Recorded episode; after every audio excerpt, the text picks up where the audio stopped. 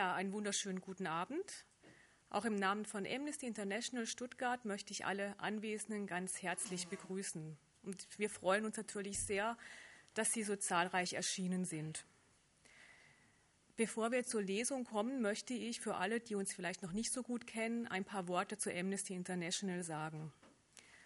Wir sind eine Menschenrechtsorganisation, das heißt, wir ähm, setzen uns dafür ein, dass die Menschenrechte eingehalten werden. Also Rechte wie das Recht auf freie Meinungsäußerung oder das Recht auf Bildung.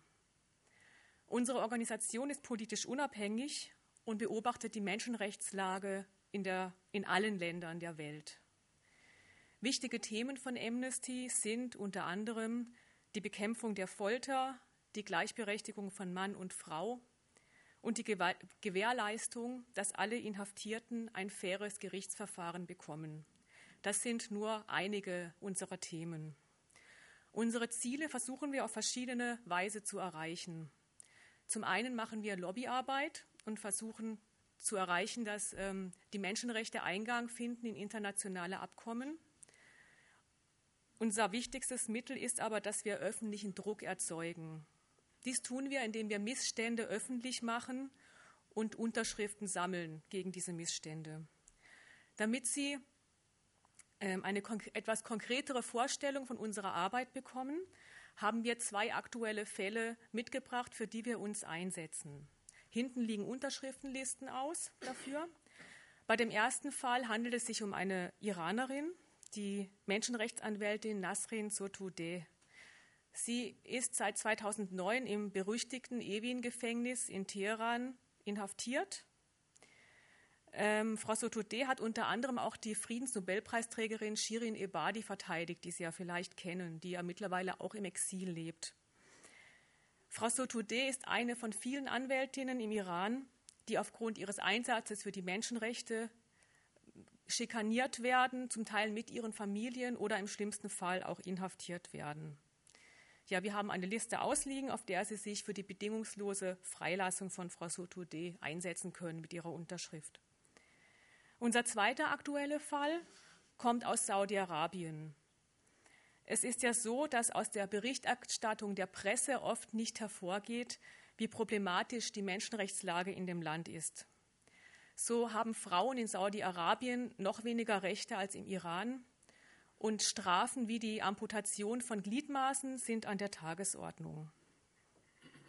Auch hier haben wir einen Fall mitgebracht und Sie können sich mit einer Unterschrift einsetzen, und zwar für den ehemaligen Richter Dr. Al-Rashudi. Ihm wird vorgeworfen, dass er einmal einen Vortrag gehalten hat zum Thema, zum Thema ähm, Demonstrationsfreiheit in der Scharia, im Rahmen der, ähm, des Rechts der Scharia. Er sitzt seit 2012, Dezember 2012 in Haft. Er hat bisher kein Gerichtsverfahren erhalten. Er hat keinen Kontakt zur Außenwelt und es besteht die Gefahr, dass er gefoltert wird. Ja, nach dieser Einführung möchten wir aber zu der Lesung kommen. Wir freuen uns sehr, dass äh, Herr Dr. Niromand heute Abend zu uns kommen konnte. Soweit ich weiß, ist es nicht die erste Veranstaltung mit Amnesty International, also ähm, wo er eine Lesung macht in einem Amnesty-Rahmen. Und als wir den Titel seines neuen, seines aktuellen Buches gesehen haben, Menschenrechte als Alibi, da dachten wir uns, dass dieser Titel geradezu dafür prädestiniert ist, dass man da eine Lesung veranstaltet, zusammen mit Ihnen. Bachmann Niroman kam mit 14 Jahren nach Deutschland und verbrachte seine Schulzeit hier in Stuttgart. Nach Studium und Promotion kehrte er in den Iran zurück und schloss sich dort der Opposition gegen den Schah an. Aufgrund dieser Aktivitäten musste er da 1965 fliehen und er unterstützte die Opposition im Iran von Berlin aus. Als circa 15 Jahre später die Revolution im Iran ausbrach, reiste er wieder in sein Heimatland. Er wollte gerne am Aufbau eines neuen Systems mitwirken. Wie wir ja alle wissen, haben sich die Dinge etwas anders entwickelt als erhofft und so musste er 1981 wieder fliehen. Heute lebt Bachmann Niroman in Berlin und neben seiner schriftstellerischen Tätigkeit schreibt er unter anderem auch für die Zeit, den Spiegel und die Taz. Wir freuen uns ebenfalls sehr, dass Herr Dr. Buch da die Zeit gefunden hat, zu dieser Veranstaltung zu kommen. Er ist uns als kompetenter Diskussionspartner für Herrn Niromant empfohlen worden. Ähm, Herr Wilfried Buchter hat verschiedene Veröffentlichungen zum Thema ähm, gesellschaftliche und politische Situation im Iran verfasst. Wenn man aber seinen Lebenslauf liest, wird schnell klar, dass er nicht nur ein ausgewiesener Experte in Sachen Iran ist, sondern sich im gesamten Nahen und Mittleren Osten bestens auskennt. So hat er längere Zeit beruflich in Marokko und Jordanien sich aufgehalten, aber auch Länder wie Saudi-Arabien, Syrien und Libyen bereist. Als promovierter Islamwissenschaftler ist er derzeit tätig, hauptsächlich am Institut für Asien- und Afrikawissenschaften an der Humboldt-Uni in Berlin, aber auch am Deutschen Orient-Institut in Hamburg. So viel von mir. Jetzt freue ich mich auf eine ähm, interessante Lesung und auf eine spannende Diskussion im Anschluss.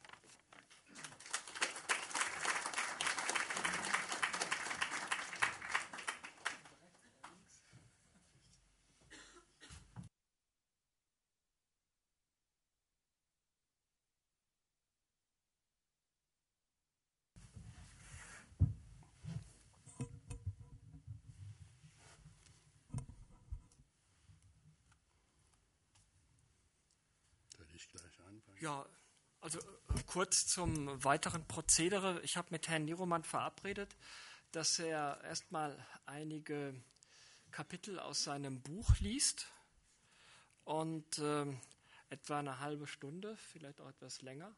Und ich dann äh, einige Punkte aus dem äh, vorgetragenen aus, als Anlass nehme, da in eine vertieftere Diskussion mit ihm einzutreten, diese Punkte mit ihm bespreche und später dann äh, das Forum öffne für Fragen, die aus dem Publikum kommen zu äh, den vorgelesenen Dingen oder zum Inhalt unserer Diskussion hier.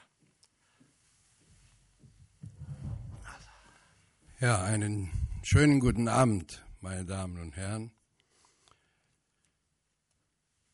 Ich, äh, es wurde schon erwähnt, ich bin in Ihrer schönen Stadt zur Schule gegangen. Damals, als ich hier einkam, war die Stadt gar nicht so schön. Die war total ausgebombt.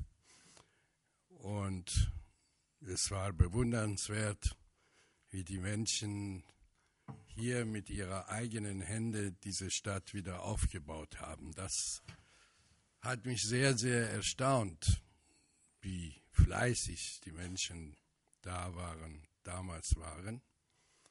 Erstaunt war ich auch über alles, was ich hier an Schätzen vorgefunden habe, während der Schulzeit und auch während meines Studiums.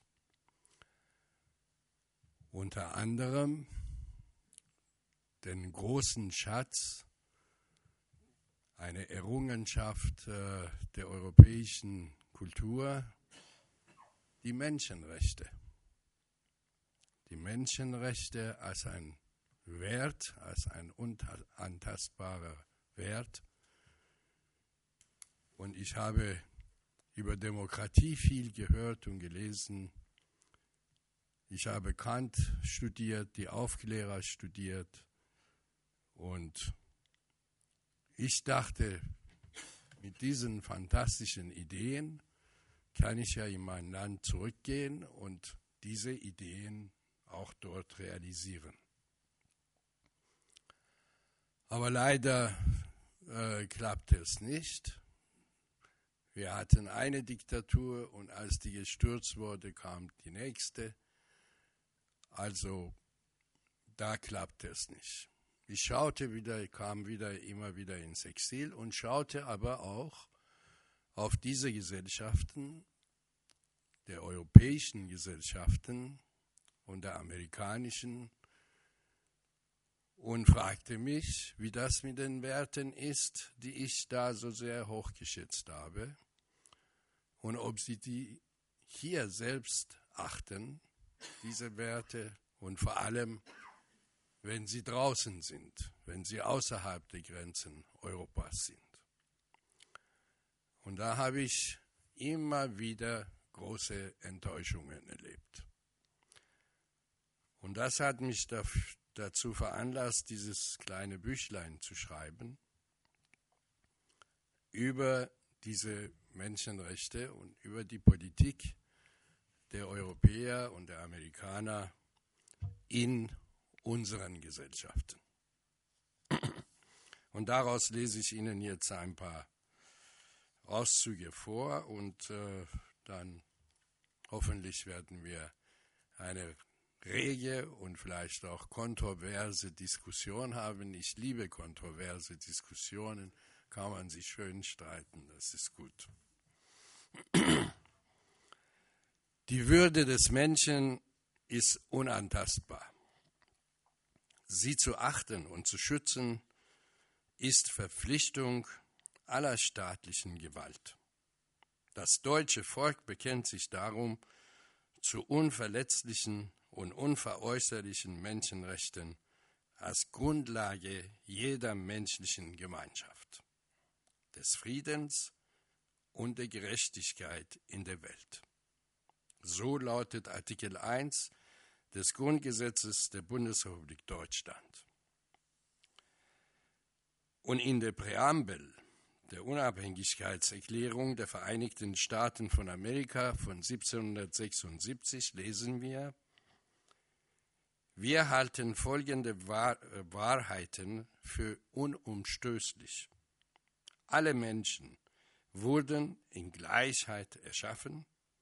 Der Schöpfer hat ihnen unveräußerliche Rechte gegeben, deren erste da sind das Recht auf Leben, das Recht auf Freiheit, das Recht auf das Streben nach Glück. Auf diese folgte 1789 die Erklärung der Menschen- und Bürgerrechte der Französischen Revolution, die unter dem Motto Gleichheit, Freiheit und Brüderlichkeit die un universale Feststellung traf, dass die Menschen frei und gleich an Rechten geboren werden und es bleiben. Der Geist, der in diesen drei Zitaten zum Ausdruck kommt, die Erkenntnis, dass die Würde des Menschen unantastbar ist, dass die Menschen einzig aufgrund ihres Menschseins, unabhängig von ihrer Herkunft, ihrer Rasse, ihres Glaubens und ihres Geschlechts gleichberechtigt sind, gehört zu den wunderbarsten Errungenschaften, die die Menschheit nach Jahrtausenden ihrer Geschichte hervorgebracht hat. Auf diese Errungenschaft kann der Westen stolz sein. Die Anerkennung der Menschenrechte hat mehr Menschen als je zuvor ermöglicht, ihre Begabungen zu entfalten hat die Wissenschaften und die Künste zu Blüte gebracht. Und sie hat nicht zuletzt zu der bisher besten Staatsform der Demokratie geführt, die zumindest ihrem Anspruch nach ein Höchstmaß an Freiheit und sozialer Gerechtigkeit gewährleistet und die Rechte der Individuen garantiert zwischen der amerikanischen Unabhängigkeitserklärung und dem Grundgesetz der Bundesrepublik Deutschland von 1949 liegen beinahe 200 Jahre, die unter anderem die Zeit der europäischen Aufklärung einschließt. Die Geschichte zeigt einerseits das unermüdliche Streben nach Realisierung und Durchsetzung der Menschenrechte, andererseits aber auch, dass diese nicht einmal der eigenen Bevölkerung, geschweige denn Fremden gegenüber eingehalten wurden. So war die Gründung der Vereinigten Staaten von Amerika für die einheimische Bevölkerung des Kontinents mit unzähligen Opfern und Knechtschaft verbunden. Es entstand eine von europäischen Auswanderern gegründete Gesellschaft, in der Dunkel- und Schwarzhäutige geknechtet, diskriminiert und durch mindere Rechte ausgegrenzt wurden. Auch in Europa tobte der Rassenwahn noch bis vor wenigen Jahrzehnten und man fand seinen Höhepunkt in der ersten Hälfte des, des vergangenen Jahrhunderts in der Ermordung von sechs Millionen Juden, Sinti und Roma und vielen anderen.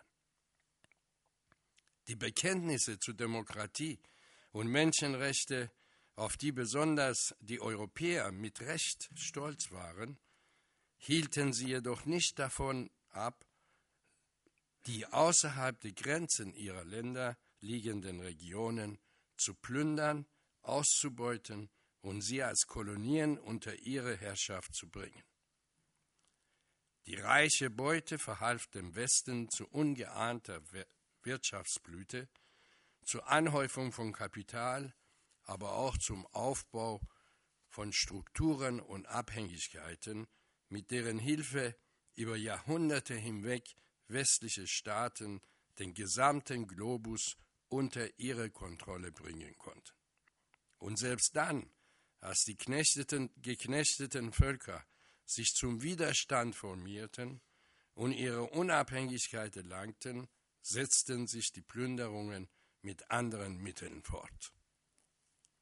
Diese leidvolle Geschichte bildet den Hintergrund und den eigentlichen Kern der wichtigsten Konflikte auf unserem Planeten. Hier liegt eine der wichtigsten Ursachen für die Gewalt und Gegengewalt, Rebellionen und Revolutionen sowie Terrorismus. Erinnern wir uns an den 11. September. Es war gespenstisch, wie ein Albtraum, der nie enden wollte. Die grauenhaften Szenen, die lodernden Flammen, die Menschen, die sich aus den Fenstern in den sicheren Tod stürzten, die beiden Türme, die wie Kartenhäuser in sich zusammenfielen. Diese Bilder werden wohl nie aus unserem Gedächtnis verschwinden. Die Anschläge auf das World Trade Center in New York und das Pentagon in Washington waren als ein bisher einmaliger Akt des Terrors. Sie richteten sich gegen Symbole der Macht und des Geldes und dabei, und das ist das Einmalige, kalkulierten die Attentäter von vornherein den Tod Tausender ein. Das war unfassbar. Aber was steckte hinter dieser grenzenlosen Verachtung des Lebens? Hass und Rachegefühle, politisches Kalkül oder mafiöses Gehabe, das auf Geld und Macht zu wessen Gunsten auch immer spekulierte? Wir wissen es immer noch nicht. Nach dem ersten Schock und der Ohnmacht angesichts der schrecklichen Anschläge wurden Stimmen laut, die behaupteten, den Schuldigen zu kennen. Verantwortlich für das Grauen sei der Islam. Politiker und sogenannte äh, Nahostexperten und Islamkenner, die plötzlich in großer Zahl in den Medien auftauchten, erklärten uns, jenseits der Grenzen des, der zivilisierten Welt herrsche Finsternis. Dort seien Dämonen am Werk. Die Theorie von einem Kampf der Kulturen, dem Kampf des Bösen gegen das Gute, wurde wieder populär. Hier die Zivilisation, dort die, die Barbarei, hier die Freiheit, dort die Knechtschaft, hier der Fortschritt, dort die Stagnation, hier der Westen, dort die Isra islamische Welt. Schon am ersten Tag nach, der, nach den Anschlägen sprach US-Präsident George W. Bush von einem Kreuzzug gegen die Barbarei und fasste die Bombardierung mehrerer Länder ins Auge. Und wenige Tage später legte sein italienischer Amtskollege Silvio Berlusconi nach und sprach unverblümt aus, was viele sicherlich nur dachten. Zitat Wir müssen uns unserer Vorherrschaft und der Überlegenheit unserer westlichen Zivilisation bewusst sein, sagte er bei einem Besuch in Berlin. Die, westlichen, die westliche Zivilisation sei den islamischen Gesellschaften überlegen. Die Welt müsse verwe verwestlicht werden. Wörtlich sagte er, der Westen wird weiterhin Völker erobern, so wie es ihm gelungen ist, den, die kommunistische Welt und einen Teil der islamischen Welt zu erobern. Die westliche Gesellschaft zeichne sich aus durch Freiheitsliebe, die Freiheit der Völker und des Einzelnen, die sicherlich nicht zum Erbgut anderer Zivilisationen wie der islamischen gehören. Diese Zivilisationen sind zu Taten fähig, die mich erschaudern lassen. Soweit Herr Berlusconi. Ich bin kein Glaubensfanatiker und weiß wohl, welche Verbrechen im Namen des Islam begangen wurden und werden. Es genügt schon der Hinweis auf mehr als 30 Jahre Islamische Republik Iran und auf Zehntausende, die dort im Namen Gottes hingerichtet wurden. Natürlich kann sich jedes Verbrechen in religiösen Gewand verhüllen, nämlich dann, wenn sich der Glaube in eine Ideologie verwandelt und politisch instrumentalisiert wird. Dazu eignet sich jede Religion, nicht nur der Islam, sondern, wie die Geschichte zeigt, auch das Christentum oder das Judentum.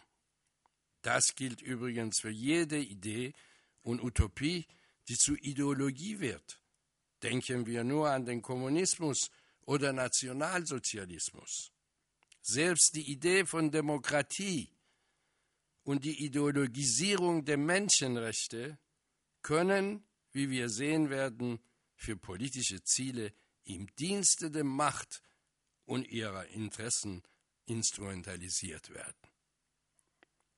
Und es sind gerade die Ideologen, die uns bei den gegenwärtigen Auseinandersetzungen, die den Weltfrieden bedrohen, weismachen wollen, es gehe um einen Kampf der Kulturen, einen Kampf der Zivilisation gegen Barbarei, der Freiheit gegen Knechtschaft und den Kampf der Religionen oder genauer um den Kampf zwischen dem Islam und dem Rest der Welt. Schiitische und sunnitische Extremisten seien nur zwei Gesichter der gleichen totalitären Bedrohung der freien Welt, der, der freien zivilisierten Welt, sagte Präsident Bush im Januar 2007 bei einer Rede an die Nation. Sie wollten die Amerikaner und die Demokratien im Nahen Osten töten. Der Krieg gegen den Terror sei weit, sei weit mehr als ein Aufeinanderprallen von Waffen. Es ist die entscheidende ideologische Schlacht des Jahrhunderts, sagte Bush. Die markigen Worte des US-Präsidenten zwingen zum Nachdenken zumal wir wissen, welche verheerenden Folgen sie bereits gezeitigt haben. Wie kam es, dass diese terroristischen Gruppen, die es immer und überall gegeben hat, im Islam, im Christentum, im Judentum, in jüngster Zeit weltweit agieren? Die Frage lässt sich beantworten, wenn wir nach den Ursachen des Terrorismus forschen und nach dessen Beweggründen fragen. Werfen wir einen Blick auf die nicht allzu fern liegende, zurückliegende Vergangenheit, auf das, was das christliche Abendland und das islamische Morgenland zu verantworten haben. Lassen wir die bereits kurz erwähnte Zeit des Kolonialismus beiseite. Schauen wir nur auf das vergangene Jahrhundert, auf die Gegenwart. Die beiden Weltkriege sind nicht von Muslimen ausgegangen. Es war, um mit Bush und Berlusconi zu sprechen, die zivilisierte Welt, die sechs Millionen Juden vergast und verbrannt hat. Hunderttausende Vietnamesen mit Napalm und ebenso viele Japaner mit Atombomben getötet und verstümmelt hat. Es war die zivilisierte Welt, die in Chile geputscht und Zehntausende in den Tod geschickt, in Algerien Massenmorde durchgeführt, im Iran die demokratische Regierung von Mossadegh gestürzt und eine Militärdiktatur ermöglicht und in Südafrika die, den Einheimischen das System der Apartheid aufgezwungen hat.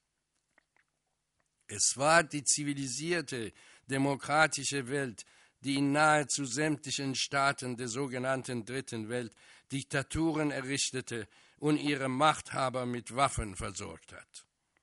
Das Massaker in den palästinensischen Flüchtlingslagern Sabra und Shatila war nicht das Werk von Muslimen. Die Liste der Verbrechen, die außerhalb der westlichen Hemisphäre an anderen Völkern begangen wurden, lässt sich beliebig lang fortsetzen. Wer vermag einzuschätzen, wie tief die Wunden, die Wut und der Hass sitzen, die die Verbrechen, die allein nach dem Zweiten Weltkrieg verübt wurden, verursacht haben? Damit ist es aber, ist aber die Geschichte längst nicht zu Ende erzählt. Sicherlich sollten bei der Aufzählung der großen Verbrechen jene, auch jene erwähnt werden, die von Muslimen begangen wurden, wie zum Beispiel der Massenmord an den Armeniern in der Türkei.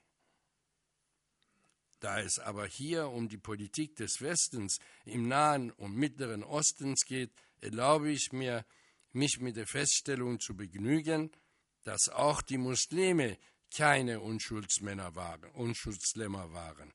Allerdings besaßen ihre Länder auch nicht die Verfassungen, die im Westen erkämpft worden waren, und sie hatten auch nicht die Bekenntnisse zu Menschenrechte auf ihre Fahnen geschrieben.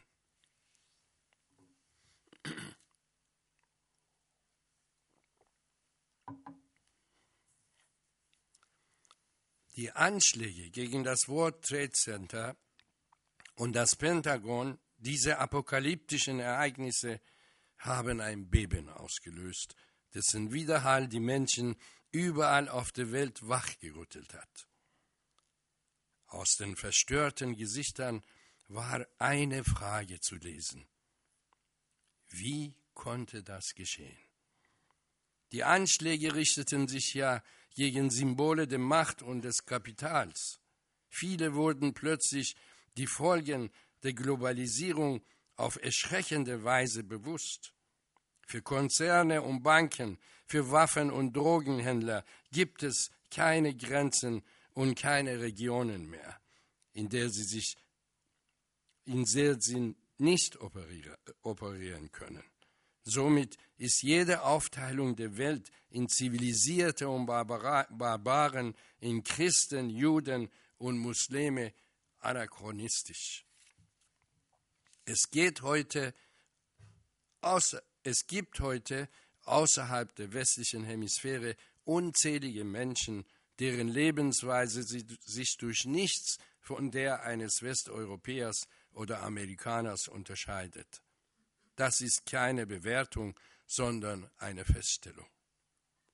Dennoch gibt es innerhalb dieser globalisierten Welt Unterschiede, die uns trennen, die den einen Reichtum und Wohlstand bringen und den anderen Krieg, Armut und Entbehrungen. Was uns trennt, sind nicht Religionen oder Kulturen. Uns trennen Fakten. Fakten, die demütigend, erniedrigend und entwürdigend sind. Fakten, die tiefe Wunden hinterlassen und Wut, Hass und Rachegefühle erzeugen. Lassen Sie mich aus der Fülle der Fakten beliebig nur ein paar Beispiele herausgreifen. Von 1972 bis 2002 wuchs die Zahl der schwer und dauerhaft unterernährten Afrikaner von 81 auf 203 Millionen.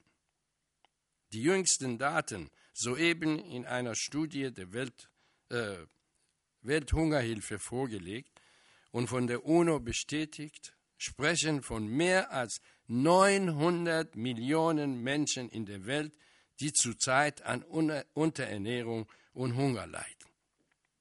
Das sind fast eine Milliarde Menschen. Einer der Hauptgründe für diese Misere ist die erbarmungslose Zerstörung der Umwelt durch internationale Konzerne.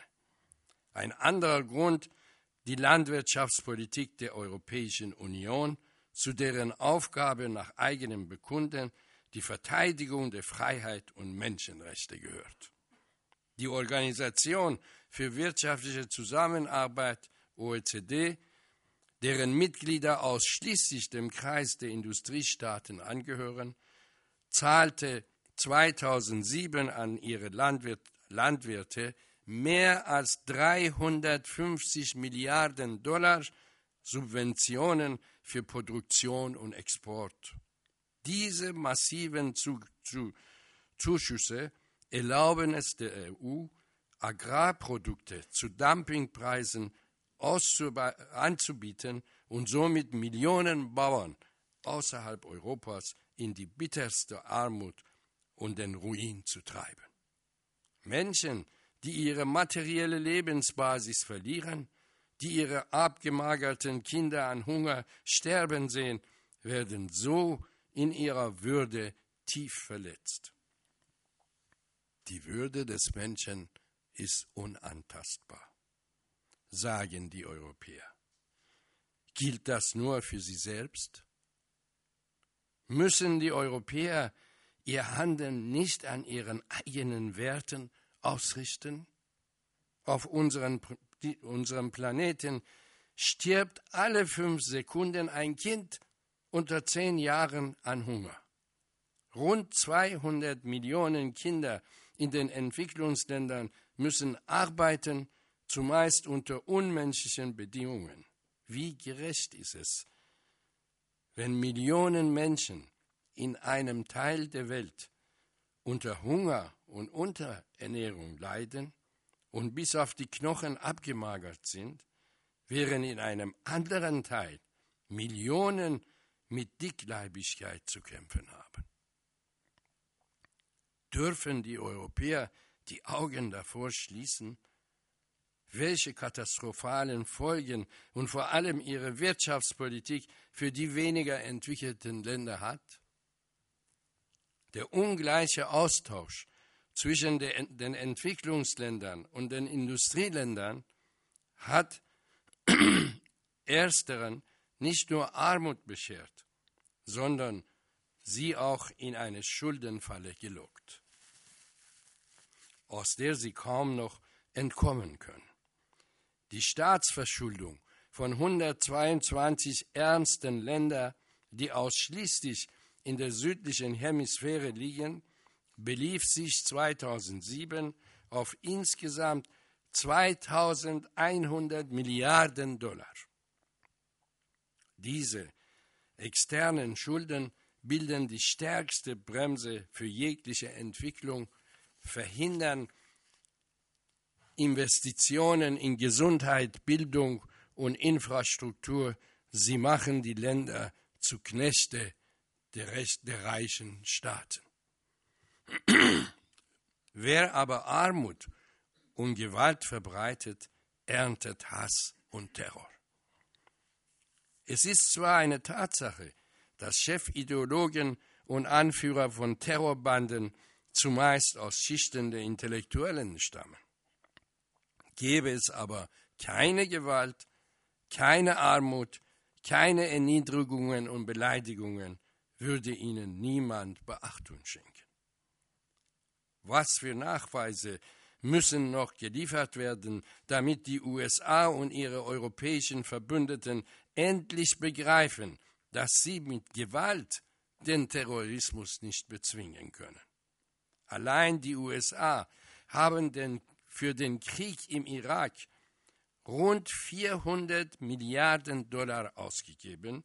Zuletzt kostete die amerikanische, amerikanischen Steuerzahler jede Woche Besatzung im Iran drei Milliarden Dollar, ganz zu schweigen von den getöteten Menschen und den Zerstörungen, die der Krieg verursacht hat.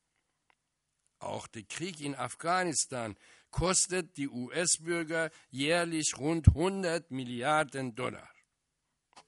Würde man einen Bruchteil dieser Summen zur Bekämpfung der Armut und Krankheit verwenden, würde sich das Problem des Terrorismus wesentlich leichter lösen lassen. Denn Menschen, die ein zufriedenes Leben führen, die gebildet sind, die nicht von Hunger, Armut und Krankheit geplagt werden, die nicht täglich das Unrecht, das ihnen widerfährt, am eigenen Leib spüren, sind so leicht für radikale Ideologien nicht anfällig. Einer Schätzung des Entwicklungsprogramms der Vereinten Nationen zufolge würden zusätzliche 80 Milliarden Dollar, 80 Milliarden Dollar für eine Zeit von zehn Jahren genügen, um jedem Menschen auf unserem Planeten den Zugang zu einer elementaren Schulbildung, zu medizinischer Versorgung und ausreichender Nahrung, zu Trinkwasser und sanitären Infrastrukturen, sogar Frauen, sowie Frauen Zugang zu gynäkologischer Betreuung und Geburtenhilfe gewährleisten.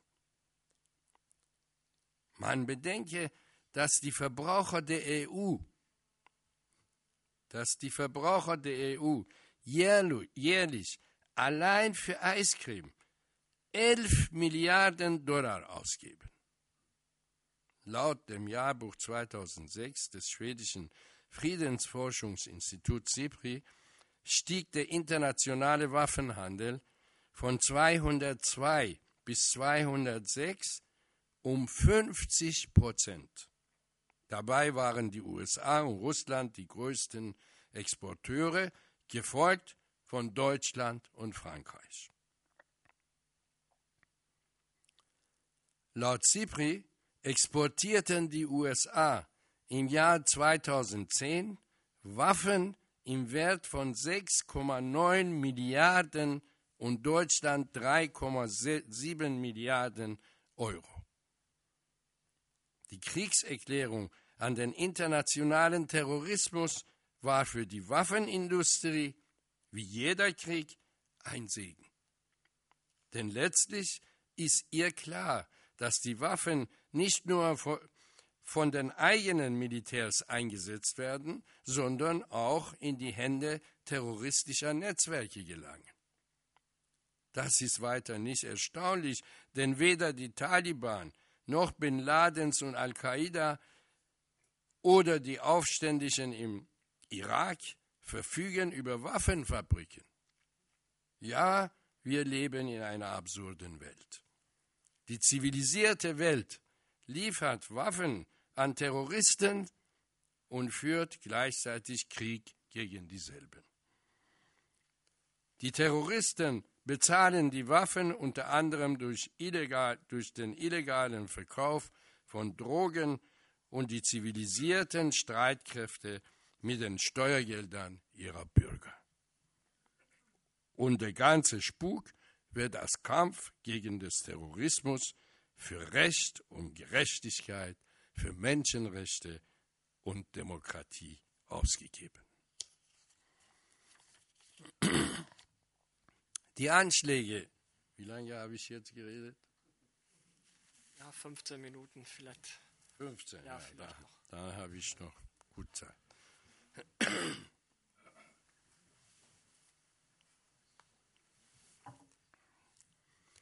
Die Anschläge vom 11. September kamen nicht aus heiterem Himmel. Sie hatten eine Vorgeschichte. Diese begann 1979 mit dem sowjetischen Einmarsch in Afghanistan. Mit dieser Invasion verfolgten die USA, wie sich später herausstellte, das bewusste Kalkül, in einem Stellvertreterkrieg die Sowjetunion zu schwächen. Fast ein halbes Jahr vor der russischen Besatzung wurde in Washington beschlossen, die islamischen Glaubenskrieger, die damals in Afghanistan gegen die linksgerichtete Regierung in Kabul kämpften, militärisch und finanziell zu unterstützen, um damit den Kampf so weit zuzuspitzen, dass der UdSSR kein anderer Ausweg blieb, als der befreundeten Regierung in Kabul zu Hilfe zu eilen. Als sowjetische Truppen am 26. Dezember die afghanische Grenze überquerten, schrieb der damalige Sicherheitsberater Brzezinski an Präsident Jimmy Carter, jetzt haben wir die Gelegenheit, der US, UdSSR ihr Vietnam zu bescheren.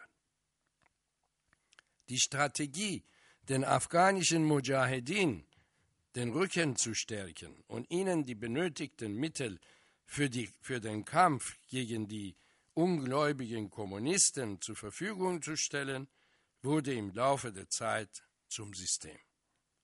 Es dauerte nicht lange, da fand man auch einen zuverlässigen Verbündeten, das Königshaus Saudi-Arabien. Die Saudis erklärten sich bereit, für jeden Dollar, den die Amerikaner zur Unterstützung der Mujahedin einsetzen, ebenfalls einen Dollar zu spenden. Auch Pakistan wurde mit einbezogen. Damit aber nicht genug. In gemeinsamer Aktion wurden Zehntausende, bitte achten Sie darauf, Zehntausende kampfbereite junge Männer Gotteskrieger genannt, schon damals, aus Saudi-Arabien und anderen islamischen Ländern wie Jordanien, Jemen, Oman, den Emiraten, Pakistan mobilisiert und nach Afghanistan geschickt, alles mit amerikanischen Geldern. Der Krieg wurde zum heiligen Krieg. Der Krieg wurde zum heiligen Krieg, zum islamischen Dschihad erklärt alles von Amerikanern und Saudis finanziert. So und nur so konnte Afghanistan zu Brutstätte des islamischen Terrorismus werden.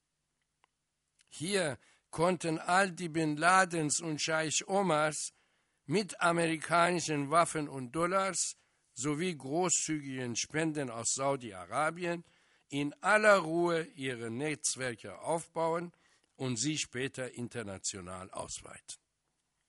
Damit wurde Afghanistan zum Epizentrum des islamischen Fundamentalismus, zum Mittelpunkt des internationalen Drogenhandels und zum Bollwerk des islamischen Terrorismus.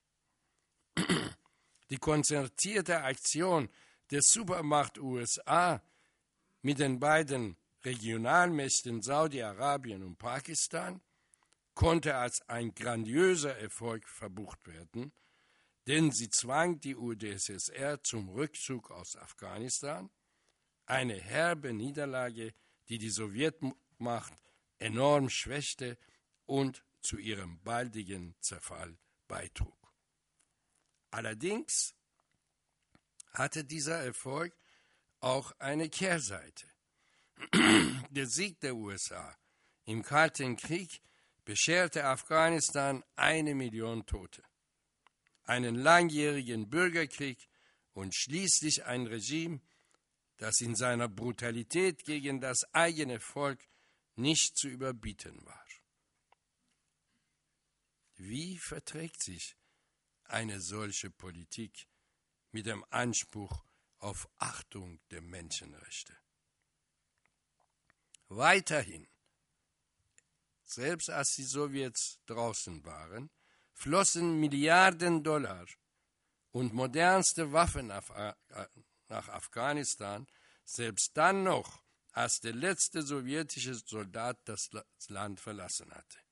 Wenige Tage nach seiner Amtsübernahme entschied äh, Präsident George Bush Jr., dass die Hilfe an afghanische Rebellen fortgesetzt wird.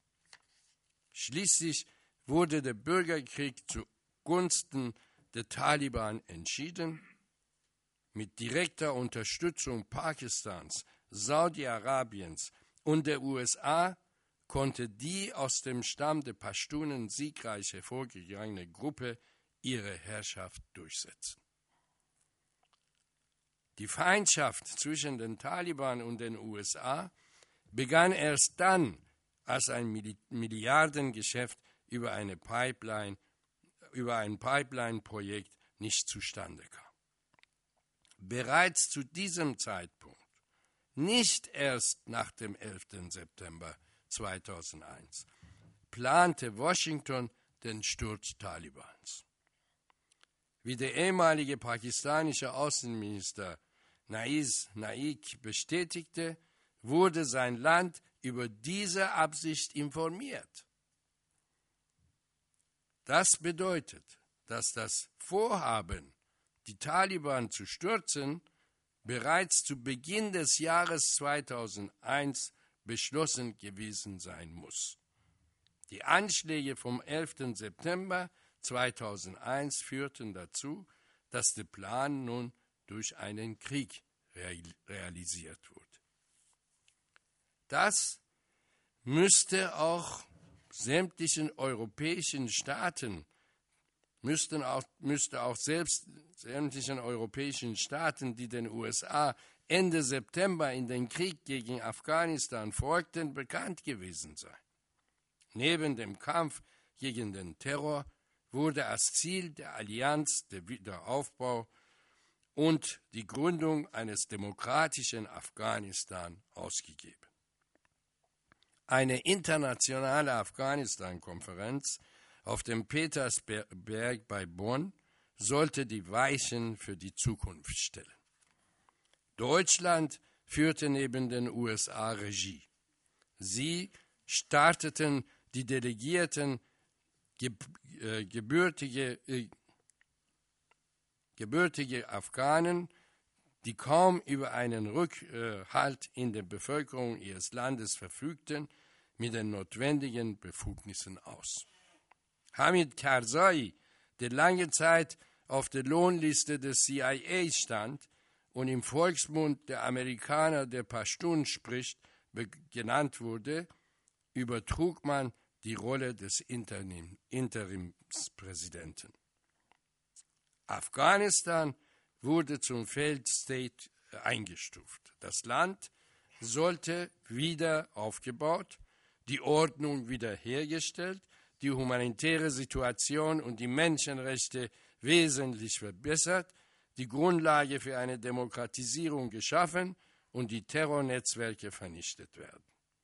Alles lobenswerte Ziele, die allerdings von den Besatzungsmächten durchgesetzt werden sollten, nicht von der afghanischen Regierung, die ohnehin nur eine Marionettenregierung ist.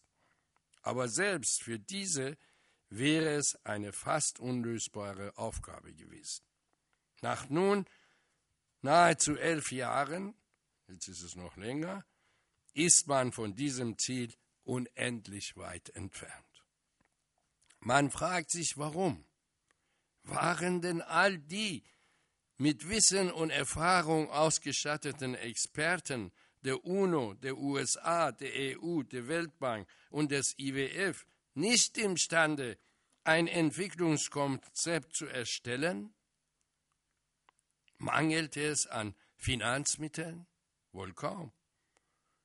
Mit den Milliarden, die in den, die in den für Afghanistan vorgesehenen Topf geflossen sind, hätte man blühende Landschaften erschaffen können. Um Ruhe und Ordnung und Frieden ist es genauso schlecht bestellt. Ist es nicht erstaunlich, dass 132.203 gut ausgebildete, mit modernsten Waffen samt Kampffliegern und Tornados ausgerüstete Soldaten aus 48 Staaten nach mehr als zehn Jahren Krieg kurz davor stehen, vor den Taliban zu kapitulieren und sich nun bemühen, mit möglichst wenig Gesichtsverlust den Rückzug anzutreten. Wie gelang es den Taliban, dieser Militärmacht elf Jahre lang Widerstand zu leisten und ihr am Ende eine Niederlage zuzufügen. Woher bekommen sie ihre Waffen? Und wie gelingt es ihnen, die für Waffen und Ausrüstung erforderlichen Gelder durch den weltweiten Verkauf von Drogen zu decken? Dass der wirtschaftliche Aufbau in Afghanistan nicht gelungen ist, liegt wohl, nicht, liegt wohl nur zum Teil an der maßlosen korrupten maßlos korrupten Regierung. Ein großer Teil der Misere liegt darin, dass die meisten Gelder, die für Afghanistan bestimmt waren, nie, nie, nie dort angekommen sind. Auf der Londoner Afghanistan-Konferenz 2006 erklärte Jean Mazurel von der Weltbank 35 bis 40 Prozent der Mittel würden falsch ausgegeben. Er habe in den vergangenen 30 Jahren nirgendwo auf der Welt im Umgang mit Entwicklungsgeldern einen solchen Skandal erlebt wie in Afghanistan. Die Enttäuschungen selbst bei jenen Teilen der Bevölkerung, die nach dem Sturz der Taliban auf ein besseres, menschenwürdigeres Leben in Freiheit gehofft hatten, sind nicht nur von Jahr zu Jahr gestiegen, bei vielen haben sich diese sogar in Hass verwandelt. Eine soeben veröffentlichte Studie des IPPNW, Internationale Ärzte für Verhütung des Atomkriegs, äh, schätzt die Zahl der Toten von 2001 bis 2011 in Afghanistan und Pakistan auf mindestens 160.000. Die Besatzungsmacht ging mit zahlreichen Verbrechen und mit einheimischer Bevölkerung tief verletzender Verachtung einher. Tötungen der Zivilbevölkerung, die als Kollateralschäden äh, bezeichnet werden, brutalste Folterungen in den Gefängnissen und Koranverbrennungen verwandelten für viele die anfangs vermeintlichen Retter in Feinde. Wie grauenhaft war es für die Afghanen, als die US-Soldaten nachts in drei Häuser eindrangen und kaltblütig Frauen und Kinder erschossen. Als zahlreiche Teilnehmer einer Hochzeitsfeier durch Bomben getötet wurden. Wie erniedrigend und beleidigend war es, als Soldaten auf tote Afghanen urinierten, als Leichen der Selbstmordattentäter geschändet wurden. Wie tief muss es den islamischen Gläubigen getroffen haben, als Exemplare des Koran von US-Soldaten zerrissen oder verbrannt wurden. Menschenrechte Fehlanzeige. Heute, nach elf Jahren Krieg, verhandeln die USA mit den Taliban. Worüber eigentlich? Doch wohl nur über die Übergabe der Macht nach dem Ende der, der Besatzung, die später, spätestens in zwei Jahren erfolgen soll. Sie werden ein vom Krieg zerstörtes Land und Millionen erniedrigter Menschen zurücklassen, die nichts als Hassgefühle und Verachtung empfinden. Wer sollte nach dem, was in elf Jahren geschehen ist, noch glauben, dass die Amerikaner, Deutschen, Briten und Franzosen dem Land Freiheit, Wohlstand und Demokratie bringen wollten. Dass ihr Ziel die Durchsetzung der Menschenrechte war. Gut, zu Ende. Gut. Ja,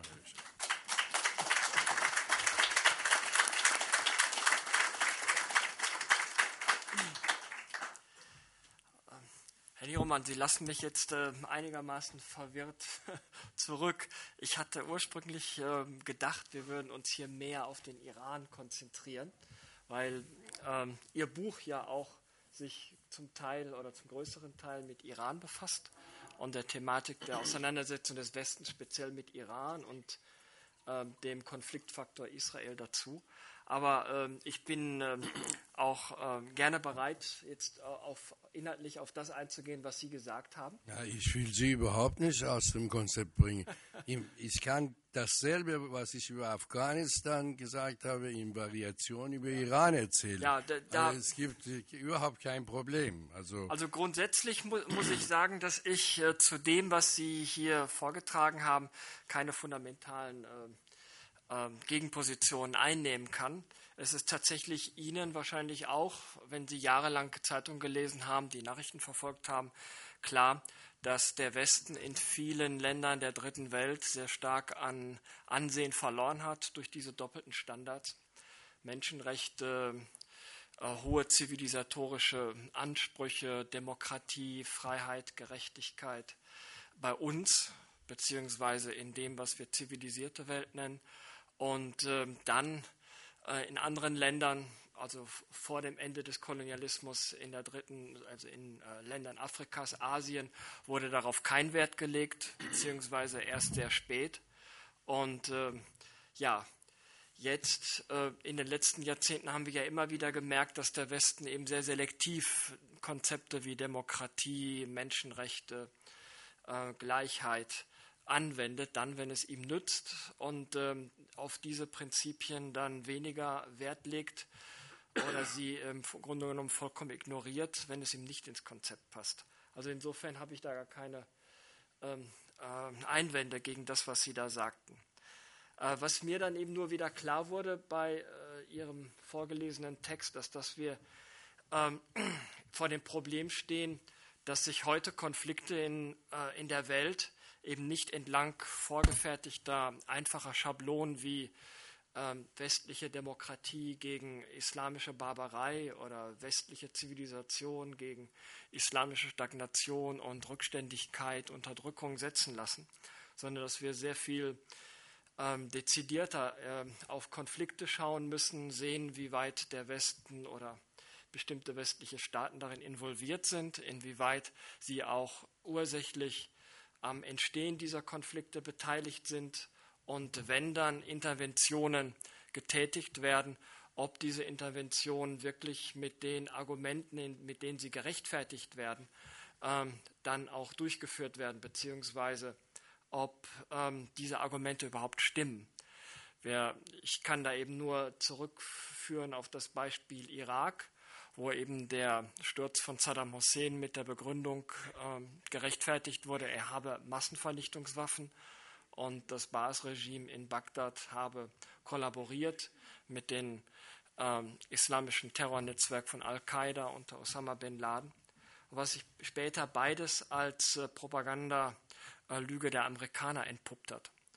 Äh, in Bezug auf Irak äh, kann ich noch etwas hinzufügen. Das hat Frau äh, Frau Ulrike Müller von Amnesty ähm, vergessen zu sagen. Ich war von 2005 bis 2010 im Irak, in Bagdad, habe dort also die ganze Zeit gelebt und gearbeitet. Insofern kenne ich die Verhältnisse dort äh, relativ gut und habe dann auch gesehen, wie die US ähm, äh, geführte Besatzungsmacht dort versucht hat, ähm, einen, ein demokratisches Regime äh, zu etablieren, äh, welche Anläufe dort getan wurden, äh, welche Anläufe jetzt sich als fruchtbar und konstruktiv erwiesen und wo eben große Fehlschläge zu konstatieren sind. Und äh, habe eben die Situation fünf Jahre lang vor Ort sehr genau verfolgt. Und äh, ich muss Ihnen sagen, dass auch da ähm, die Bilanz eben sehr gemischt ist, wenn nicht sogar negativ. Also Herr Nieromann hat ja darauf hingewiesen, mindestens 400 Milliarden US-Dollar sind verwendet worden für die Besatzung des Irak und den Wiederaufbau des Landes. Nach meinen äh, Informationen sind es sogar noch weitaus größere Summen, die bis äh, zu 900 oder 950 Milliarden US-Dollar reichen. Und äh, ja, nur mit sehr geringem ähm, Erfolg. Wir haben jetzt ein demokratisches äh, neues System im Irak das sich mühsam etabliert hat mit amerikanischer Hilfe und äh, das sehr großen Belastungen ausgesetzt ist, weil die ähm, dem Land zugrunde liegenden Probleme wie die Unterschiede zwischen den verschiedenen Ethnien, das heißt Araber gegen Kurden, beziehungsweise die Gegensätze zwischen Schiiten und Sunniten, auch durch dieses äh, neue äh, System und durch die US-Besatzungsmacht in keiner Weise gelöst wurden oder minimiert wurden in ihrer negativen Auswirkung. Ja, ähm, was den Iran anbetrifft, würde ich vielleicht noch ein paar Worte sagen. Ähm, der Iran steht ja stets, stets im äh, Mittelpunkt der öffentlich, öffentlichen Aufmerksamkeit und das nicht erst seit ähm, den letzten Jahren, schon seit Beginn der Revolution im Iran und äh, wie Herr Niroman sagen kann, eigentlich schon seit den 60er, 70er Jahren durch das äh, monarchische Regime des Schahs, ähm, das ja auch äh, gewisse Auswirkungen äh, ge gezeitigt hat auf die innendeutsche, auf die deutsche Innenpolitik. Man erinnere nur an die Studentenrevolte der 60er, 70er Jahre. Ähm, das iranische Regime, das sich jetzt etabliert hat, oder das sogenannte islamische Regime, ist ein Regime mit sehr großen Widersprüchen.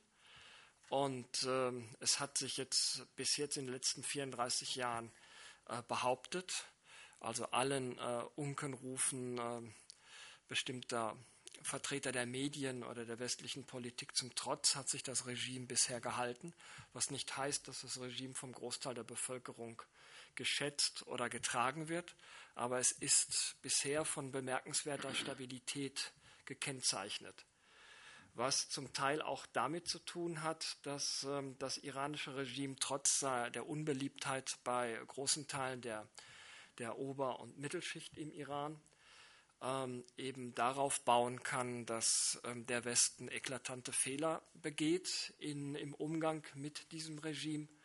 Wie ich schon sagte, diese doppelten Standards äh, sind nur ein Beispiel dafür. Herr Niroman hat das ja auch ausgeführt. 1953 wurde das demokratisch gewählte, äh, die demokratisch gewählte Regierung von Premierminister Mossadegh gestürzt, weil sie den äh, US-britischen Plänen für ähm, also äh, im Punkto auf Nation, äh, Nationalisierung der iranischen äh, Ölvorkommen widersprach. Und deswegen gab es einen vom Westen äh, geleiteten Putsch von britischen und amerikanischen äh, Geheimdiensten, die zur Restaurierung der iranischen Monarchie führten, die sich bis 1979 hielt. Ähm, dann kam die iranische Revolution mit Ayatollah Khomeini an die Macht. Ähm, dann gab es äh, die US-Botschaftsbesetzung der Iraner, die als eklatanter Bruch aller westlichen äh, Standards von Diplomatie und äh, Souveränität äh, betrachtet wurden, die man aber auch im Kontext sehen muss mit der jahrzehntelangen äh, Fremdbestimmung und äh, Ausbeutung des Landes, die auch darin zum Teil wurzelten und dann die sich zunehmend äh, zuspitzende äh, Feindschaft zwischen dem Westen, geführt von den USA und Iran, ähm, die bis heute eben immer bedrohlichere Ausmaße annimmt. Wir hatten letztes Jahr, und da spreche ich jetzt im Namen vieler Kollegen meiner Zunft, hatten wir befürchtet, dass es eventuell einen Krieg geben könnte zwischen äh, den USA und Israel auf der einen Seite und Iran auf der anderen aus Anlass des äh, iranischen Atomprogramms. Iran wird ja unterstellt, dass es ähm, Atomwaffen, äh, äh, den Besitz von Atomwaffen anstrebt und sein ähm, ziviles, friedliches äh, Atomprogramm nur nutzt, um den Bau der Atombombe voranzutreiben.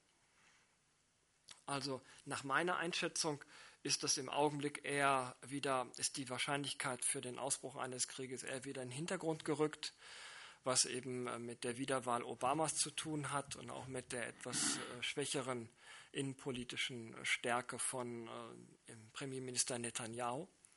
Aber die Gefahr ist auf keinen Fall gebannt. Und der Iran wird weiterhin im Mittelpunkt der Aufmerksamkeit stehen. Und damit auch die Frage, wie wir im Westen, auch speziell in Deutschland, wie wir mit diesem Regime umgehen, das sicher eklatanter Menschenrechtsverletzungen schuldig macht. Ähm, ich habe vorhin mit Frau äh, Müller darüber gesprochen. Einige der führenden, äh, prominenten inhaftierten iranischen Dissidenten sind äh, Bekannte von mir. Ich habe sie in den letzten Jahren öfters getroffen, äh, mit ihnen längere Gespräche geführt. Sie gehören zum Teil der iranischen Reformbewegung an, die sehr stark wurde in den 90er Jahren, die unter Präsident Khatami ja auch für Schlagzeilen gesorgt hat, die ja auch Hoffnungen geweckt hat, dass sich der Iran öffnen würde, dass es einen friedlichen, von innen generierten Umbau des Regimes äh, geben kann. Die haben sich ja, diese Hoffnungen haben sich leider zerschlagen mit der Wahl Ahmadinejad 2005 und mit seiner umstrittenen Wiederwahl 2009. Und äh, wir müssen jetzt äh, den Ausgang der nächsten Präsidentenwahlen abwarten. Ähm, ich beschäftige mich mit Iran seit über 20 Jahren. Ich bin immer, immer wieder überrascht, dass ähm, es dort ähm, ganz unerwartete Wendungen gibt. Also der Iran ist immer gut für Überraschungen. Also ich äh, jetzt, äh, ich würde mich freuen, wenn es zum Beispiel jetzt bei den Präsidentschaftswahlen 2005, wenn sich da wieder eine leichte äh, Umkehr von diesem Kurs, den die Islamische Republik seit 1979 äh, fährt, abzeichnet oder eine Korrektur. Auszuschließen ist es nicht, aber im Augenblick auch, sieht es auch nicht äh, danach aus, dass es sehr wahrscheinlich sein wird. Ich glaube, mit diesen Bemerkungen würde ich jetzt erstmal Schluss machen und äh, ich denke, wir, wir können, glaube ich, das Forum öffnen für weitere Fragen aus dem Publikum an Herrn äh, Niromant oder auch an mich in Bezug auf Iran, Irak, in Bezug auf ähm, diese absurde Welt, in der wir uns seit den letzten Jahrzehnten befinden, in Bezug darauf, dass ähm, der Westen Menschenrechte, Demokratie, Unveräußerlichkeit von Menschenrechten, Menschenwürde predigt, aber seiner eigenen Politik oft äh, Hohn spricht, indem er Waffen exportiert, indem er Ungleichheit erlaubt in der dritten Welt, indem er Unrechtsregime stützt aufgrund von kurzfristigen politisch-wirtschaftlichen Vorteilen. Ich würde mich freuen, wenn Sie äh, jetzt. Da kann, ich, kann ich noch ein bisschen was ja. sagen. Ähm, also, ich habe ja hier ein bestimmtes Thema äh, gewählt für dieses Buch und das ist was machen, wie, wie ist die Praxis der westlichen Staaten im Nahen und Mittleren Osten äh, in Bezug auf Me Menschenrechte und Demokratie. Das ist das Thema der, dieses Buches. Und äh, unter diesem Aspekt möchte ich auch gerne ein paar Bemerkungen zu Iran machen, weil Sie äh, ein bisschen die Geschichte Irans so überflogen haben aber äh, diesen Aspekt äh, nicht so äh, richtig äh, sozusagen vielleicht fühlbar dargestellt, wie sehr das, was für eine wichtige Rolle das überhaupt in unserer Geschichte spielt.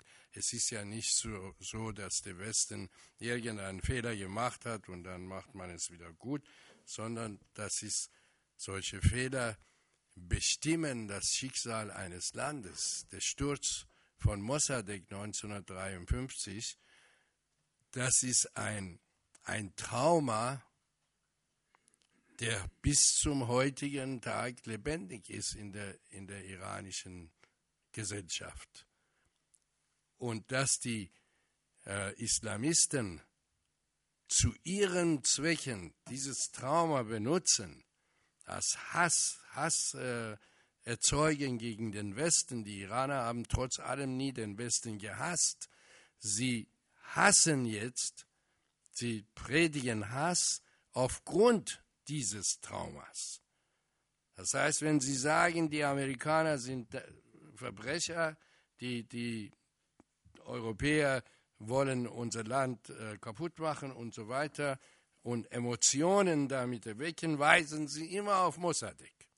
Sagen, Schaut, wenn Sie Demokratie haben wollten, wenn Sie tatsächlich Demokratie wollten, hätten Sie Mossadegh nicht gestürzt, denn der war der einzige Demokrat, den wir überhaupt in unserer Geschichte hatten. Es war überhaupt die einzige Möglichkeit, damals für die iranische Gesellschaft, die begann, sich zu modernisieren und, und zu entwickeln, die einzige Möglichkeit, demokratisch sich zu entwickeln und äh, wenn es Demokratie gegeben hätte, dann hätte sich das Land auch ganz anders entwickelt. Denn ich denke, zwischen Demokratie und Entwicklung der Wirtschaft hängt sehr viel zusammen. Wenn die Menschen selbst etwas zu sagen haben in einer Gesellschaft, dann entwickelt sich diese Gesellschaft viel rascher, auch ökonomisch, als wenn sie, wenn nur immer von oben jemand ihnen mit dem Hammer auf den Kopf schlägt und sagt, was sie zu tun haben. Darf ich zu diesem Punkt noch äh, etwas hinzufügen? Wenn Sie das so sagen, und da stimme ich Ihnen vollkommen zu, wenn dieses ein fortwährendes Trauma der Iraner ist, was wäre dann der Ausweg? Wie kann man die ja, Iraner aus diesem, aus, gleich, ja. aus diesem Trauma erlösen? Ja. Und Sie sagen, es, wird ja auch äh, missbraucht durch die herrschenden äh, Mullahs, was ja auch stimmt.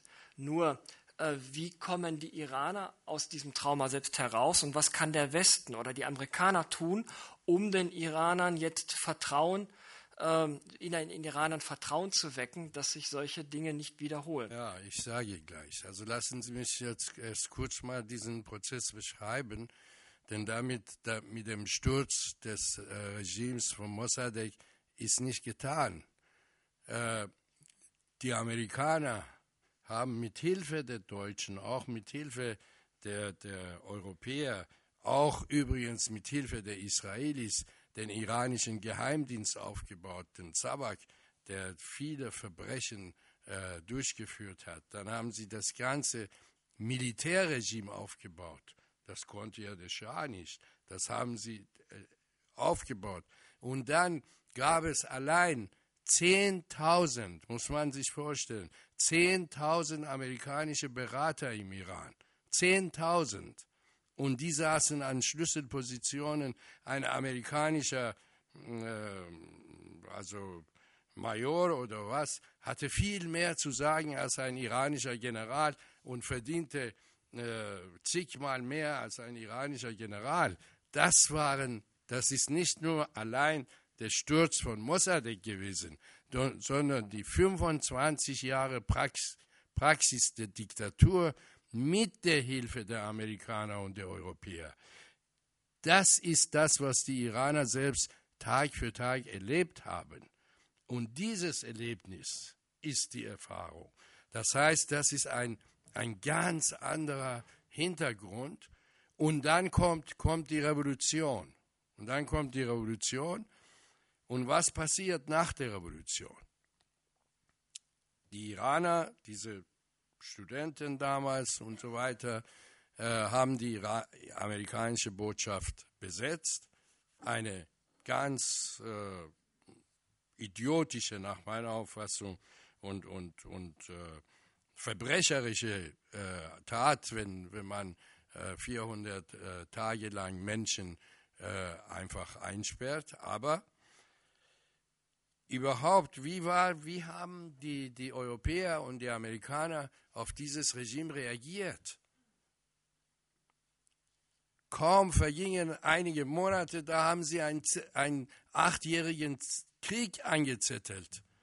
Saddam Hussein ist mit Hilfe der Amerikaner, der Deutschen, mit, mit äh, Hilfe der ganzen äh, westlichen Welt bis an die Zähne bewaffnet worden und ermuntert worden, Iran anzugreifen.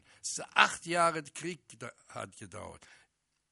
Eine Million Menschen auf beiden Seiten sind diesem Krieg zum Opfer gefallen. Und die lieferten Waffen. Waffen an Saddam Hussein und so weiter, auch an Iran. Diese Watergate-Geschichte. Israel hat an Iran Waffen geliefert, damit ruhig die Köpfe, die Völker sich die Köpfe einschlagen, das macht ja nicht, die Waffenindustrie verdient genug dafür. Das, ist, das, sind, das sind Erfahrungen.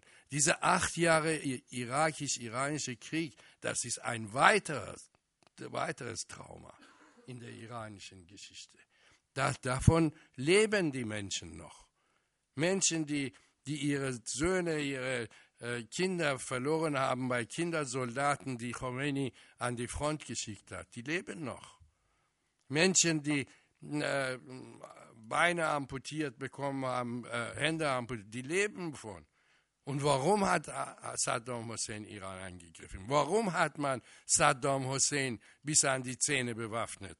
Und nachher war das Saddam Hussein der böse Mann, der Achse des Bösen, und dann nachher hat man einen Krieg gegen äh, Saddam Hussein geführt. Es hochlebe die Waffenindustrie. Das, das, ist, das sind Fakten. Das ist doch nicht so, dass ein einmaliger Akt passiert ist und dann war es Schluss. Das setzt sich fort bis zum heutigen Tag. Und als die Iraner 2009 rebelliert haben, Millionen waren auf den Straßen. Und alle freiheitliebenden Regierungen im Westen haben keinen Finger für die gerührt. Und dann, als die Bewegung auf dem Gipfel war, im September, August und September, plötzlich wurde dieser Atomkonflikt, dieser Atomkonflikt, den man hätte längst unter Khatami lösen können, längst unter Khatami lösen können. Ich sage gleich, worum es ging. Den hat man lösen können, hat man plötzlich hochgeschaukelt als Thema, um abzulenken von dieser äh, Bewegung, die im Iran stattfand. Und praktisch, praktisch dem Regime Freiheit gelassen, um zu morden, um die, die, die Menschen, die auf der Straße waren, äh, zu unterdrücken und, und so weiter und so fort. Das, ist, das sind Fakten. Das kann man nicht, nicht leugnen. Und eine Atom, Atomgeschichte also ich persönlich möchte das ausdrücklich hier sagen, damit keine Missverständnisse aufkommen. Äh, ich persönlich bin entschieden und hundertprozentig gegen atomare Bewaffnung und zwar nicht nur für Iran, sondern für die ganze Welt. Diese ganze Atombomben und so weiter sollen verschwinden. Erstens das und zweitens bin ich gegen die friedliche Nutzung der Atomenergie im Iran, weil ich denke, erstens, die Atomenergie ist viel zu teuer und wir haben genug Möglichkeiten, andere Energien zu produzieren. Wir haben Wasser, wir haben zum Glück Sonne, im Gegenteil zu Ihnen, für genug Sonne, wir haben Wind und äh, können, wir haben noch Öl und, und Gas, wir brauchen keine Atomenergie. Und äh, außerdem ist Iran ein Erdbebengebiet, also kein Atom, äh, atomfriedliche Nutzung, Atomdings, brauchen wir nicht. Aber wie, sind die, wie, wie, hat, wie ist der Westen damit umgegangen? Iran also das ist meine Meinung, habe ich gesagt, damit da kein Missverständnis kommt, damit, dass ich dieses Regime und seine Position verteidige. Verteidige ich nicht, aber etwas verteidige ich. Iran ist Mitglied des Atomwaffensperrvertrages. Und als solches hat das Land das Recht, Atomenergie friedlich zu nutzen. Das Land hat das Recht, Uran anzureichern und den Brennstoff herzustellen. Das ist ein verbrieftes, international verbrieftes Recht des Iran. 2003 haben Frankreich, Deutschland und Großbritannien mit Iran verhandelt und haben gesagt, haben Iran aufgefordert, für die Zeit der Verhandlungen Urananreicherung außer Kraft zu setzen, also zu stoppen. Das hat Iran gemacht. Khatami hat gesagt, okay, das machen wir. Dann haben sie gesagt, Iran soll Zusatzprotokoll zum Waffensperrvertrag unterzeichnen. Das bedeutet, dass die, damit die Atombehörde äh, dazu befugt ist, unangemeldet zu jeder Zeit und an jedem Ort Kontrollen durchzuführen. Hat Khatami unterschrieben. Dann plötzlich kam eine Stimme aus, den, aus Washington, nein, Iran muss ganze äh, Atomprogramm aus, überhaupt für immer und ewig auf das Atomprogramm Programm verzichten. Das geht nicht. Das ist, da treibt man ein Volk in die Radikalität, ein Land in die Radikalität. Khatami hat sogar ist es so weit gegangen, mit, mit, den mit den Amerikanern Geheimverhandlungen geführt und ihnen im Irakkrieg und im Afghanistankrieg Unterstützung gewährt. Sogar das. Und er hat indirekt Israel anerkannt. Das sind, das sind alles große, große, große Zugeständnisse, die Khatami gemacht hat. Und was passierte da? Präsident Bush hat gesagt, Iran ist ein Schurkenland und Achse des Bösen und so weiter und so fort. Das war die Antwort. Das war die Antwort. Und genau das, dass Khatami so Misserfolg hatte in dieser Geschichte, dass er nicht mit Kompromissen durchkam, hat die Radikalen ermuntert. Ahmadinejad und so weiter haben zum größten Teil die Wahl damit gewonnen, dass sie hingewiesen haben, hier dieser, dieser Waschlappen äh, Khatami hat versucht, Kompromisse zu machen. Da seht ihr ja, was mit Kompromissen rauskommt. Das ist die Politik. Schauen Sie. Und das sehen die Iraner, das wissen die Iraner. Wir können nicht einfach die Augen vor alle diese Fakten schließen und, und jetzt äh, appellieren. Es ist ein System. Es ist ein System, das da äh, operiert im Westen und dieses System ist einzig und allein auf Profit ausgerichtet. Je mehr Profit, desto besser. Dieses Menschenrechte, Gerede von Menschenrechte und Demokratie, das ist ein Kleid um diese Profite. Nichts anderes. Ähm, grundsätzlich möchte ich Ihre Meinung nicht in, in, Frage stellen, aber Sie haben meine Frage noch nicht beantwortet. Was denken Sie denn, Herr Niromand, wie man dieses, ähm, wie man die Iraner von diesem Trauma befreien kann? Indem der Westen seine Strategie grundsätzlich verändert. Das ist der, der, der, die Möglichkeit. Ich muss sehen, äh, Khamenei hat, äh, ist ein großer Verbrecher, ja, das möchte ich sagen, damit Sie keine Missverständnisse haben. Und dieses Regime ist ein Mörderregime, das muss ich betonen. Trotzdem hat er etwas Richtiges gesagt vor ein paar Tagen. Er hat gesagt, ihr setzt die Pistole uns auf die Brust und sagt, jetzt kommt zur Verhandlung. Und wenn ihr nicht kommt und wenn ihr nicht macht, was wir wollen, dann drücken wir. Das heißt, wir drohen euch mit Krieg.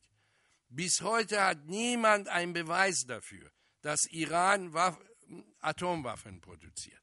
Selbst sämtliche amerikanische Geheimdienste haben es einmal 2007, einmal 2012 jetzt äh, im äh, vergangenen Jahr, gerade vergangenen Jahr, gesagt, dass sie keinerlei Beweise für die nukleare Bewaffnung Irans haben oder Pläne kennen, die Iran, äh, Irans Vorhaben äh, beweisen könnte. Die Atombehörde hat keine Beweise. Selbst der israelische Geheimdienst behauptet das nicht. Die sagen immer seit Jahren, in sechs Monaten wird Iran soweit sein. In einem Jahr wird Iran. Das hören wir schon seit 2003. Iran wird in fünf Monaten, geben sie auch genau die Monate bekannt, äh, und so weiter und kommen diese Monate, da ist nichts und dann kommt ein neues Datum. Und kann man, also schauen Sie mal, wie, wie die Iraner denken. Jetzt sitzt ein Iraner da und dann sieht er diese, diese Fakten und dann kommen Kriegsdrohungen aus Washington und Tel Aviv. Kann man aufgrund eines Verdachts ein Land mit Krieg bedrohen?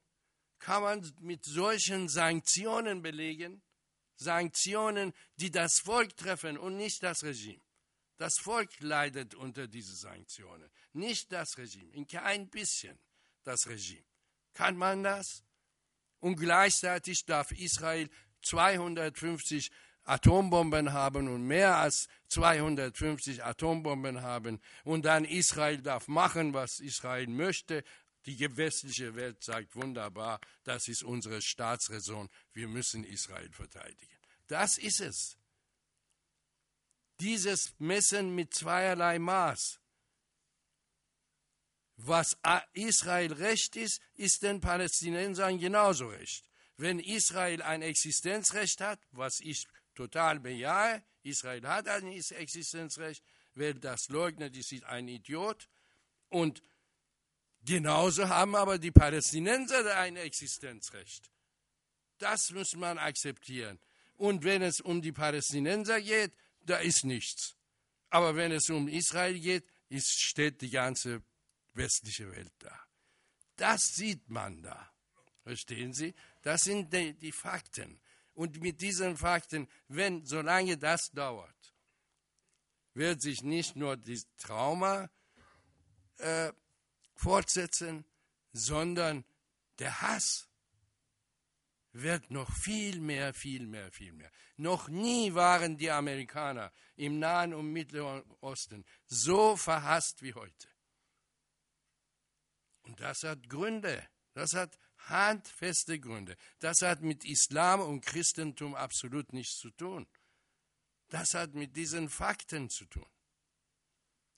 Ja, da kann ich Ihnen nur, nur beipflichten aus meinen Erfahrungen im äh, Irak. Als ich dort 2005 äh, anfing zu arbeiten, waren die Amerikaner noch teilweise beliebt bei einigen Bevölkerungsgruppen. Und als ich dann Ende 2010 aufhörte, ein Jahr vor dem Abzug der Amerikaner, war die Popularität der Amerikaner bei fast allen Bevölkerungsgruppen auf das niedrigste denkbare Niveau gesunken. Und ähm, ja, das, das kann ich eben nur unterschreiben, was den Irak anbetrifft. Aber nochmal zurückzukommen auf den Iran. Ähm, ich gebe Ihnen ja recht, dass die Fakten so sind, wie sie sind. Der, der Westen äh, operiert immer mit doppelten Standards. Er misst mit zweierlei Maß. Er hat viele, äh, hat historisch gesehen viel Schuld auf sich geladen, was jetzt äh, den Sturz des Mossadegh-Regimes anbetrifft, was die, die Unterstützung des Schah-Regimes anbetrifft, auch später die Unterstützung äh, Saddam Husseins beim Krieg gegen Iran. Ähm, viele Fehler sind begangen worden. Ähm, auf der anderen Seite hat das islamische Regime auch äh, gravierende Fehler begangen, äh, die zu einem Trauma bei amerikanischen äh, Entscheidungsträgern geführt haben. Ich habe das in meinen Gesprächen in den letzten Jahren immer wieder festgestellt. Das äh, Botschaftsbesetzungsdrama 1979-80 hat sich unauslöschlich ähm, eingebrannt in die kollektive Psyche der politischen Entscheidungsträger in den USA. Ähm, nichtsdestotrotz, jetzt verharren beide Länder äh, in einer fast schon ewigen Feindschaft. Da haben sich jetzt, hat sich so eine wechselseitige Dämonisierung äh, als Muster eingespielt zwischen den USA und Iran. Ähm, wie sieht denn nach Ihrer Einschätzung die Möglichkeit aus, über diese Feindbild-Zuschreibungen äh, hinauszugehen, äh, sich aus diesem Trauma zu befreien? Ähm, welche Möglichkeiten sehen Sie denn da jetzt in den nächsten Jahren? Also ich äh, immer wieder, als, als jetzt diese Münchner Sicherheitskonferenz war und der amerikanische Vizepräsident sozusagen direkte Gespräche Iran angeboten hat und der iranische Außenminister hat das auch begrüßt, aber der Revolutionsführer Khatami hat äh, mehr, Khamenei hat mehr oder weniger eine Absage erteilt. Äh, hier wurde im Westen, äh, also die Zeitungskommentare und, und so weiter, äh, haben eine Hoffnung darin gesehen, dass diese Gespräche vielleicht zustande kommen, vielleicht dann diese gegenseitige Dämonisierung aufhört damit meine Einschätzung an der, diese, dieses Regime im Iran ist, dass ein Teil der Existenz dieses Regimes mit, diesem, mit dieser Hasspredigt gegen den Westen überhaupt lebt. Dieses Regime lebt ja davon. wenn die sagen, jetzt sind wir Freunde der Amerikaner, wir sind Freunde der Europäer und Islam und Christentum und alles kann friedlich nebeneinander leben, dann verlieren sie sozusagen ihre Basis, ihre Legitimation. Man sagt, was habt ihr denn 30 Jahre uns erzählt und jetzt plötzlich, wieso ist denn das jetzt plötzlich anders? Verstehen Aber Sie? Dann sprechen Sie nur für die Konservativen. Nein, nicht für, sondern ich sage, ich sage, solange Leute wie Khamenei im Iran das Sagen haben, und das haben sie jetzt, äh, solange wird da diese, diese Mauer nicht zu, äh, fallen. Diese Mauer wird erst dann fallen. Im Iran gibt es eine sehr, sehr starke Zivilgesellschaft. Ungeheuer emanzipierte Frauen. Diese Millionen, die auf die Straße gegangen sind, das waren zum Teil, an vorderster Front waren das Frauen, die diesen Kampf geführt haben. Und das ist nach meiner Auffassung, ist, die, ist Iran, die iranische Gesellschaft, sehr weit entwickelt für eine demokratische Gesellschaft. Natürlich mehr in den Städten, nicht so sehr auf dem Land, aber auf jeden Fall die, die Substanz ist da, weil da die iranische Zivilgesellschaft auf eine sehr lange Tradition zurückblickt. Wir haben die konstitutionelle Revolution 1906 gehabt und die, die Demokratisierung unter Mossadegh, das sind große Traditionen, die heute von der iranischen Zivilgesellschaft fortgesetzt werden. Und ich denke, je stärker diese Zivilgesellschaft wird, desto mehr ist die Chance, dass überhaupt auch von iranischer Seite zumindest diese ganze Geschichten abgebaut werden. Aber der Westen, nach meiner Auffassung, wenn es wirklich um Menschenrechte geht, dann, Sie haben es gesagt, es passieren im Iran so eklatante Geschichten, so viel Missachtung der Menschenrechte. Und anstatt den Druck darauf auszuüben, dass die Menschenrechte im Iran verletzt, permanent verletzt werden, holt man diese Atomenergiegeschichte und bauscht das so auf, äh, was eigentlich dem Volk, der Zivilbevölkerung im Iran absolut nichts nutzt. Im Gegenteil. Das stärkt dann das Regime, weil dann eine gewisse Solidarität mit dem Regime hergestellt wird. So wie ich gesagt habe, natürlich hat Iran das Recht. Und wenn die uns dieses Recht verwehren, dann ist das beleidigend für unsere Nation.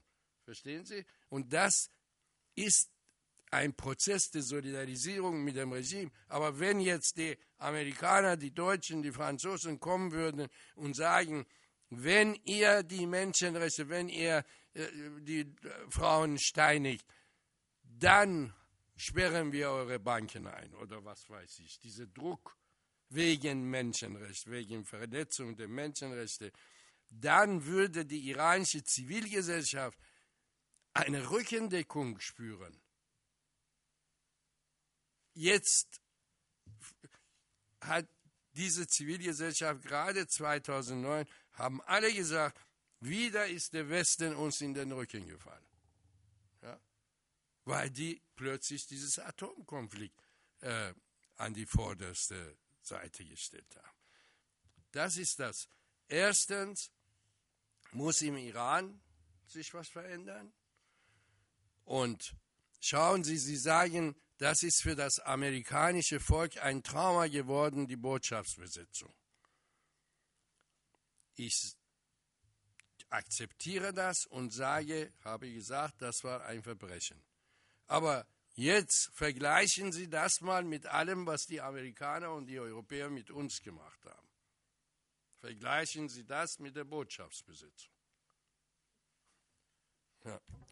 Ich glaube, ähm, dass, dass es glaube, zu nichts führt, wenn man ein Unrecht mit dem anderen versucht aufzuwiegen. Ja, wir, ja wir, wir, wir, finden uns jetzt, glaube ich, in einer Phase, wo äh, beide Seiten ähm, sich in, ein, äh, in, eine, in eine Sackgasse befinden. Und äh, aus meiner Sicht heraus ist es sehr, sehr schwierig, jetzt äh, Hoffnung zu schöpfen aus äh, Bewegungen, die jetzt aus dem Iran kommen ähm, die Zeit des Demokrat, also des Reform, reformorientierten Frühlings unter Khotami sind vorbei.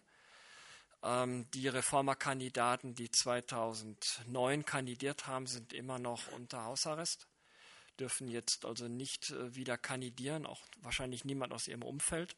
Das wird durch äh, ja, sehr strikte Selektionsprozesse, die im ähm, regimeinternen ähm, Institutionenaufbau äh, angelegt sind, äh, verhindert.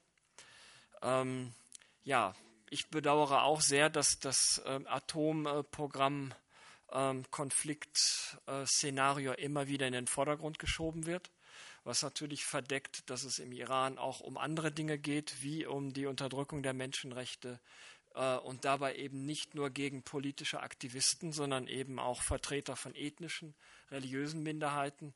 Ich will da eben nur den den Finger richten also, oder auch die Aufmerksamkeit richten auf Vertreter der Baha'is, auf ähm, Vertreter der kurdischen Minderheit im Iran. Ähm, ich bin im Augenblick auch nicht sonderlich äh, optimistisch, dass wir kurzfristig eine Verbesserung der Lage erleben werden. Aber äh, letztendlich, äh, wie ich vorhin schon ausführte, ist Iran immer für Überraschungen gut. Ähm, wir wissen nicht, äh, wie jetzt auch intern im Regime sich die, die, Mächte, äh, die Machtverhältnisse entwickeln werden. Im Augenblick haben die, der konservative Flügel der Machtelite, der wiederum in verschiedene Untergruppen zerteil, zerfällt, die Oberhand. Ähm, aber die befehden sich mit äh, großer Erbitterung. Also das Lager von Ahmadinejad, dem derzeitigen Präsidenten, ist in einer in einer bitteren Auseinandersetzung verfangen mit dem Lager des äh, Revolutionsführers, des Mannes, der laut äh, iranischer Verfassung die meisten Machtkompetenzen innehat. Und äh, das kann immer wieder dazu führen, dass auch sozusagen nach dem deutschen Sprichwort, wenn zwei sich streiten, freut sich der Dritte, vielleicht doch Reformer oder Pragmatiker, wieder mehr Oberwasser gewinnen.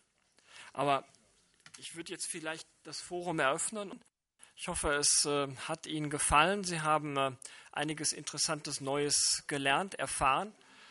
Und äh, ja, ich möchte Ihnen jetzt noch einen guten Nachhauseweg wünschen und auf Wiedersehen.